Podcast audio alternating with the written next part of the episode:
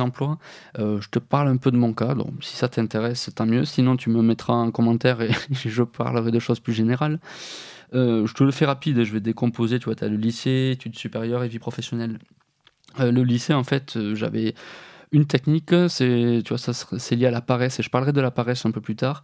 Euh, en fait, il y, avait une technique qui consistait, euh, tu vois, j'avais un peu vu comment un peu être bien vu quand tu étais à l'école ou au lycée, enfin au lycée ou au collège, ça marche pareil, c'est la même chose.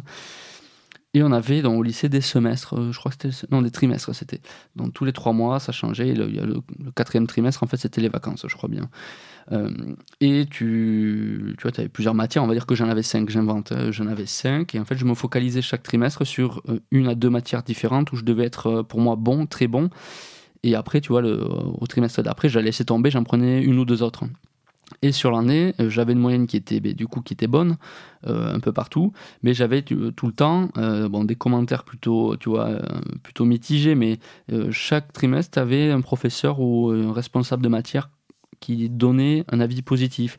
Tu vois, c'était chaque fois indifférent. Donc du coup à la fin de l'année, ben, si tu fais le bilan, il y a toujours au moins un professeur qui a dit du positif sur moi. Donc, peut-être pas du, tu vois, il y a peut-être du négatif aussi.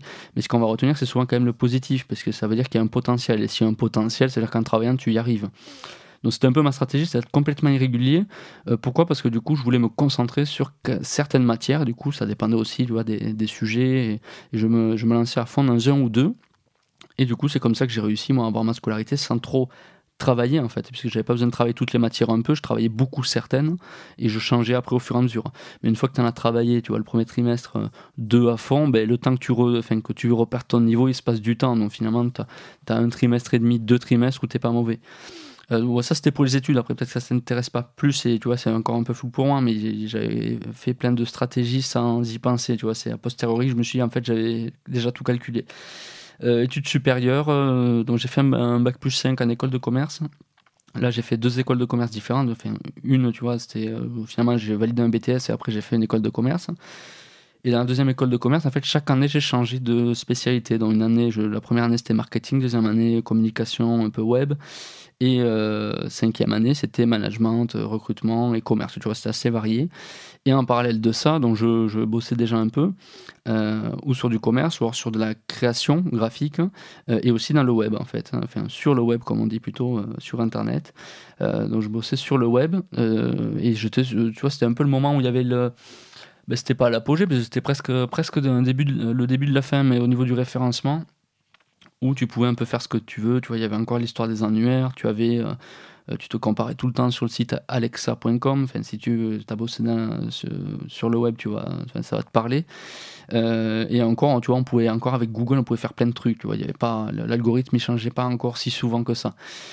Donc du coup voilà, c'était euh, enfin tout ça en parallèle pour te dire que j'avais pas de régularité dans ce que je faisais, j'ai pas j'ai pas dit je vais faire 5 ans d'études en management. Et finalement, ça m'a suivi après dans mes métiers puisque euh, à l'issue des études, j'ai tu vois, j'ai 5 6 ans d'expérience aujourd'hui euh, après les études. en termes de, de, boulot, j'ai ben, en fait j'ai souvent signé des CDI tu vois, qui me permettait bon, d'avoir quelque chose de régulier justement. Et après, je bossais à côté, mais sur des projets perso euh, ou en tant que consultant, tout simplement. Euh, et j'ai eu cinq métiers différents en cinq CDI. Donc, tu vois, en fait, chaque année, je changeais de boulot. Euh, et finalement, le CDI qui est censé être une preuve de, ben, de régularité, donc m'a servi pour choper des appartes, m'a servi pour plein de choses. mais moi, enfin, moi, me desservait au point où je ne comptais pas me projeter plusieurs années dans une société, du moins dans celle que j'avais côtoyée.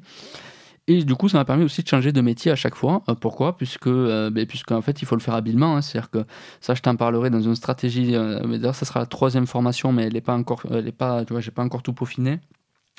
Euh, la stratégie parfaite en fait pour gérer sa carrière euh, ben, sans trop se prendre la tête.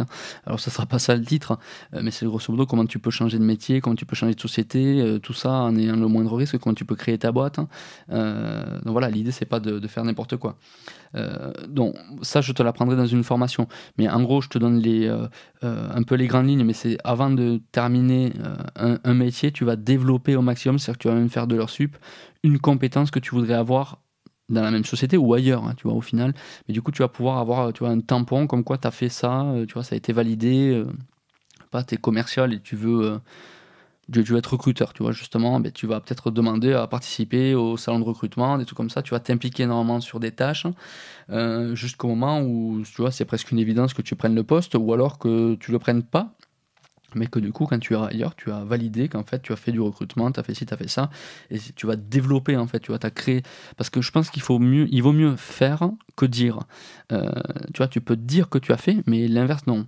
Euh, j'ai fait l'erreur, moi, souvent, de, tu vois, de, je savais que je savais faire des choses, mais je, je, le disais juste, en fait, je le faisais pas. Euh, et le souci avec ça, c'est que du coup, tu, tu, joues sur ben, de l'inconnu, tu vois, c'est sur de la confiance pure. Donc, au début, ça marche un peu parce que tu vois, tu as ton réseau, ça fonctionne. par contre, si tu prouves pas ce que tu sais faire, ben, as beau le dire, plus personne t'écoute. Ou alors, faut vraiment avoir un, tu vois, c'est même pas une histoire de charisme, c'est une histoire du nombre de contacts que tu dois avoir. Euh, donc je pense qu'il vaut me faire des choses. Et si on te pose la question, euh, tu vois, est-ce que tu sais euh, appliquer ça, ça, ça, ben regarde, je l'ai fait. Il vaut mieux montrer des exemples d'un travail que tu as fait. Plutôt que d'aller tu vois prouver après ramer pour dire ah ben si tu vois j'arrive je suis sûr que je peux faire ça. Parce que tu vas t'épuiser en fait mentalement. Donc l'idée et là je fais le lien avec la régularité c'est que tu peux être régulier dans ce que tu produis, que tu sois salarié ou indépendant. Euh, pourquoi? Parce que même des moments où tu as des creux, mais finalement tu vas produire quelque chose. Et quand tu vas reprendre un contrat ou quand tu vas, euh, euh, retrouver un boulot, mais tu auras fait quelque chose. Tu n'auras pas des creux. Tu n'auras pas des creux qui vont te dire justement vous avez une irrégularité, vous avez des creux, qu'est-ce que vous avez fait, pourquoi, est-ce que vous avez dormi, pris les vacances?